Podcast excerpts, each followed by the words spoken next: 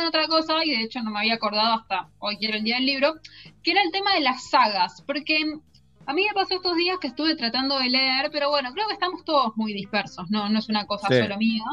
Hay algo que es que te cuesta no solamente concentrarte, sino que hay algo, por lo menos para mí, y eso que a mí relativamente me gusta mucho leer, creo, hay como un tema que es que igual para sentarte con un libro hay una serenidad que hay que tener, o sea, por lo menos para mí, como si estoy intranquila, estoy inquieta, qué sé yo, lo a poner que lo largue.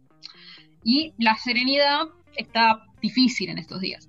Pero entonces lo que me pasó fue que me pude sentar a leer un libro porque era la parte 2 de un libro que ya había leído.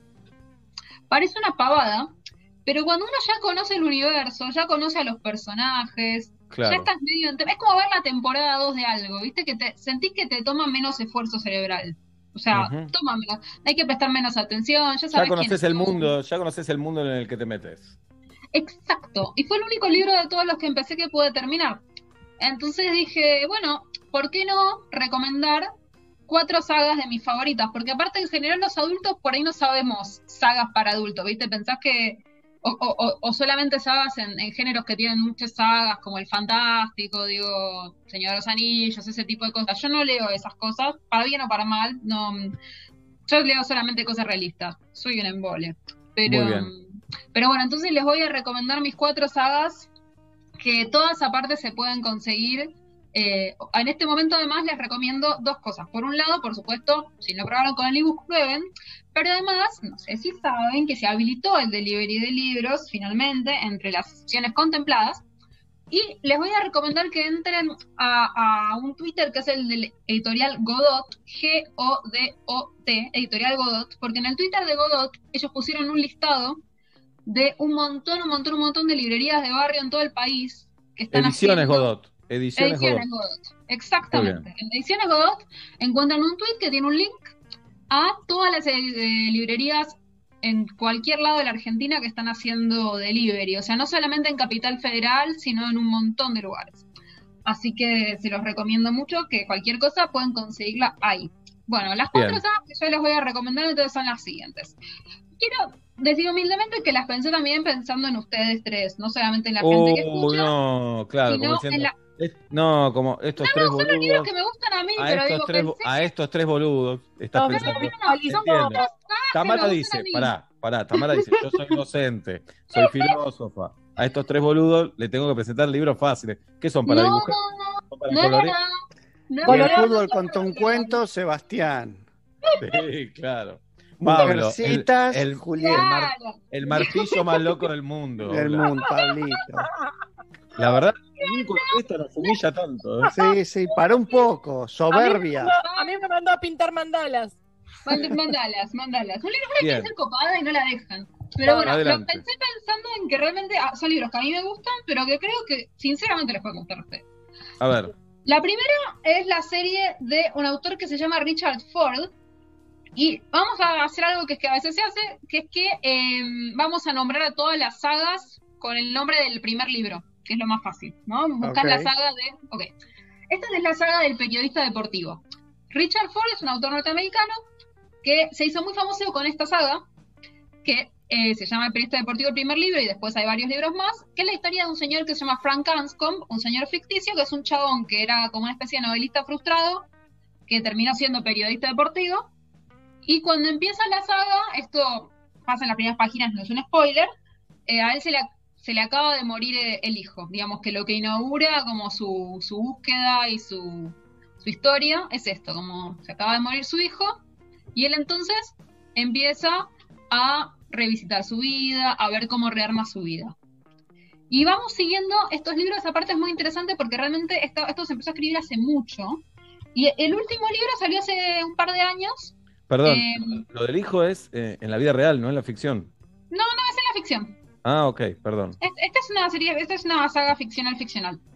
Y, y, lo que sucede es que lo que para mí es interesante de esta saga es que no solamente Richard Ford es realmente uno de los escritores norteamericanos más interesantes para mí que están vivos, sino que la verdad es que aunque sea ficción, lo que sí va siguiendo mucho eh, el tipo es la madurez. Como que, de hecho, el último libro salió hace muy pocos años, cuando, bueno, Richard Ford es un tipo muy grande, tiene más de 80, Y, 75 dice Wikipedia. Mira vos.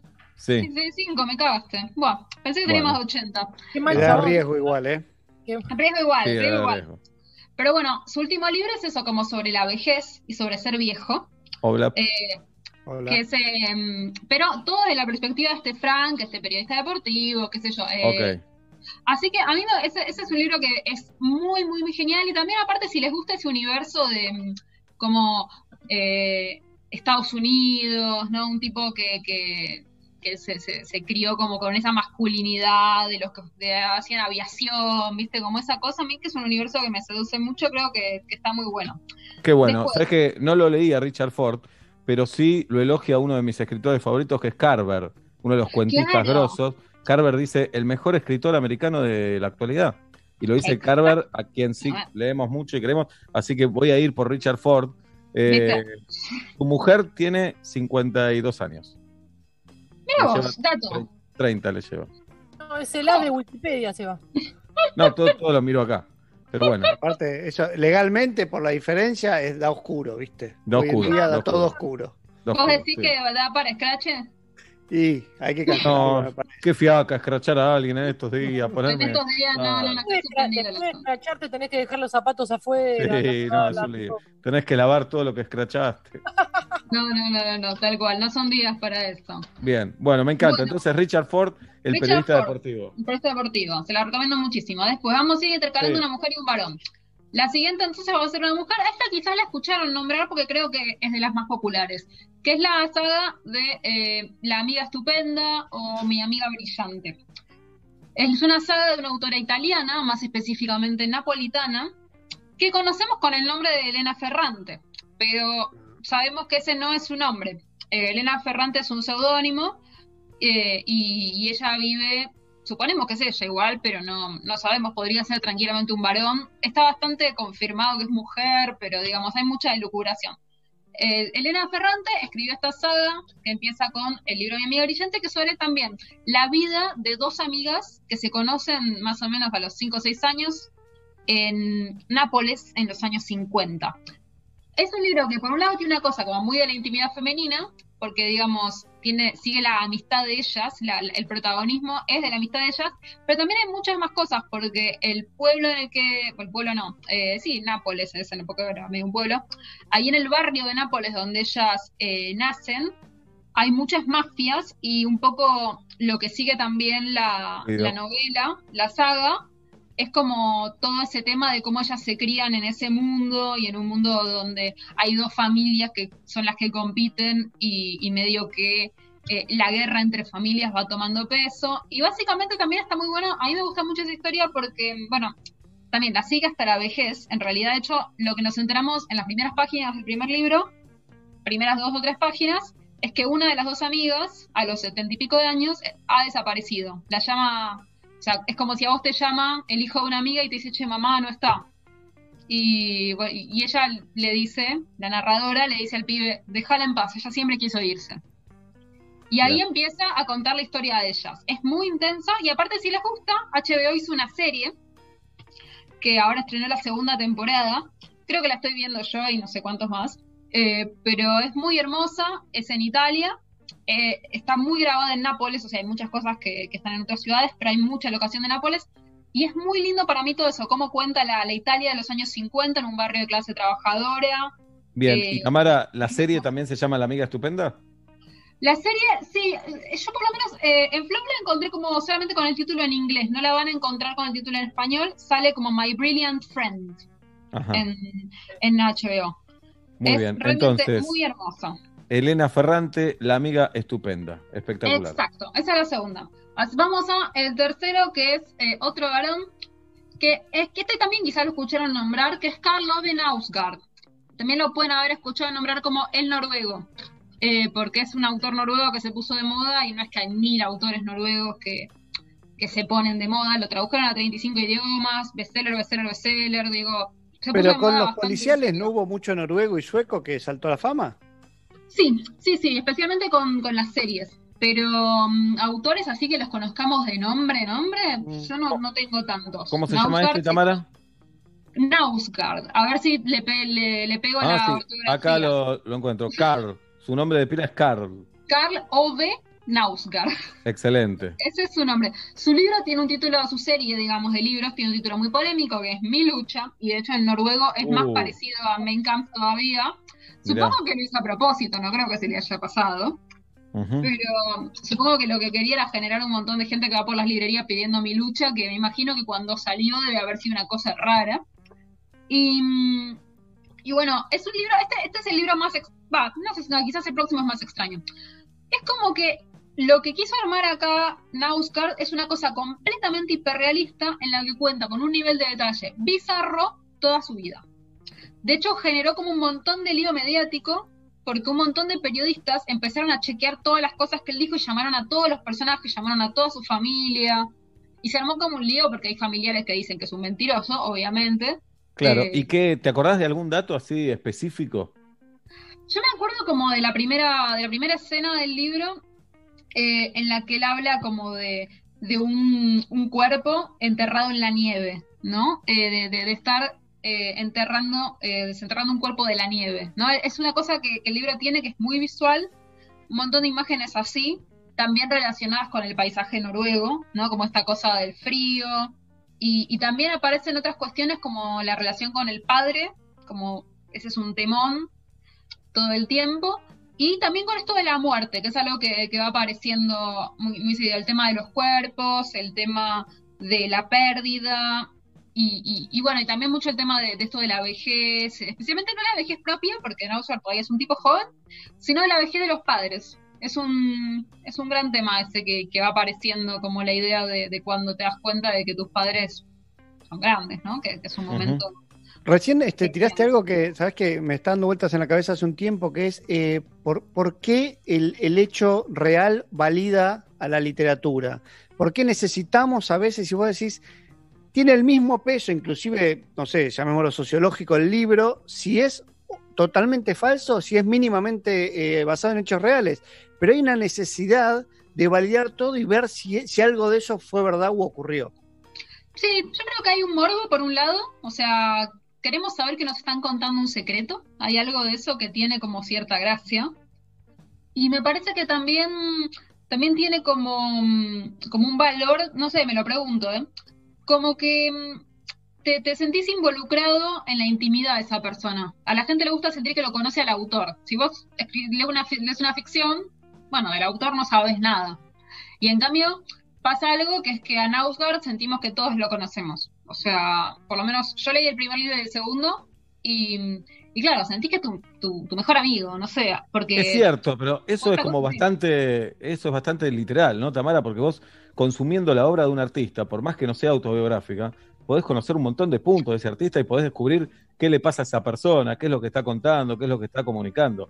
También coincido con lo que dice Pablo, de hecho, las películas o series que están, o libros que están basados en, en vidas reales, se encargan de aclarártelo con un cartel enorme. Sí, obvio. es eh, porque te quieren alimentar ese morbo de te estoy contando algo cierto. Sí, acá lo, de Nausgar es muy loco porque por además el nivel de detalle, porque fíjense que Nausgar es un tipo que tiene 50 años, algo así, no es muy grande, y la autobiografía también tiene como cuatro tomos de 400 páginas, vos decís, amigo, ¿con qué la llenaste, no? Eh, ¿Cómo haces? Y bueno, porque todo tiene un nivel de detalle como casi, o sea, es una especie de un barroquismo que el tipo está buscando algo con ese nivel de detalle. Por eso es como, es un libro más experimental que los otros dos que, recomendé, pero a mí me, encantó y, tiene momentos muy emotivos, así que también se los recontra recomiendo. Milucho, por favor, no se confundan con el otro Milucho. Ok. Ese, con Tamara estamos como todos los jueves, hoy nos habla de libros porque es el día del libro. Cuarta. Cuarta, la última. Bueno, esta es la que yo estuve leyendo estos días es una muy, muy rara que sale eh, por una editorial que se consigue en Argentina, pero no tan fácilmente, así que se las digo para que la busquen, que es Libro del Asteroide. Es una editorial que no es de acá, pero se consiguen los libros. Y es la trilogía de Rachel Cusk. Su apellido se escribe C-U-S-K, Kusk. Rachel Kusk, Raquel Kuska, ¿no?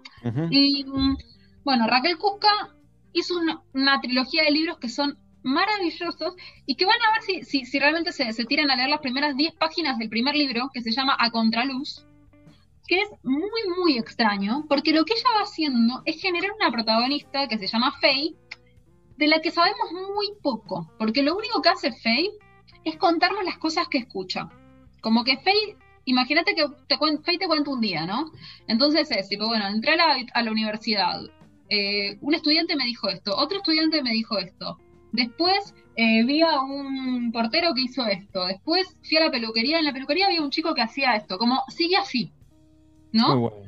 Es muy extraño, pero es muy genial. Y a la vez aparte de algo que ella va haciendo, que es que además es esa gente, no sé si alguna vez se cruzaron, que te hace preguntas como que te descolocan y, le va haciendo preguntas que descolocan a gente distinta, ¿viste? Como por ejemplo... El conde, el conde, a la Te entrevista. Claro, como que te empieza a entrevistar, va entrevistando gente por ahí y a partir de ahí va armando una historia que a veces pareciera que, no se entiende a dónde va, a la vez como que tiene mucha gracia que es un personaje del que sabemos muy poco, pero que a la vez tiene una, una de esas cosas como esos personajes que se tiran a la pileta, como, bueno, le invitan a una fiesta y va, le invitan a otro lugar y va, como esa gente que a todo que sí, a la vez, ¿no? Como para, para ir juntando material.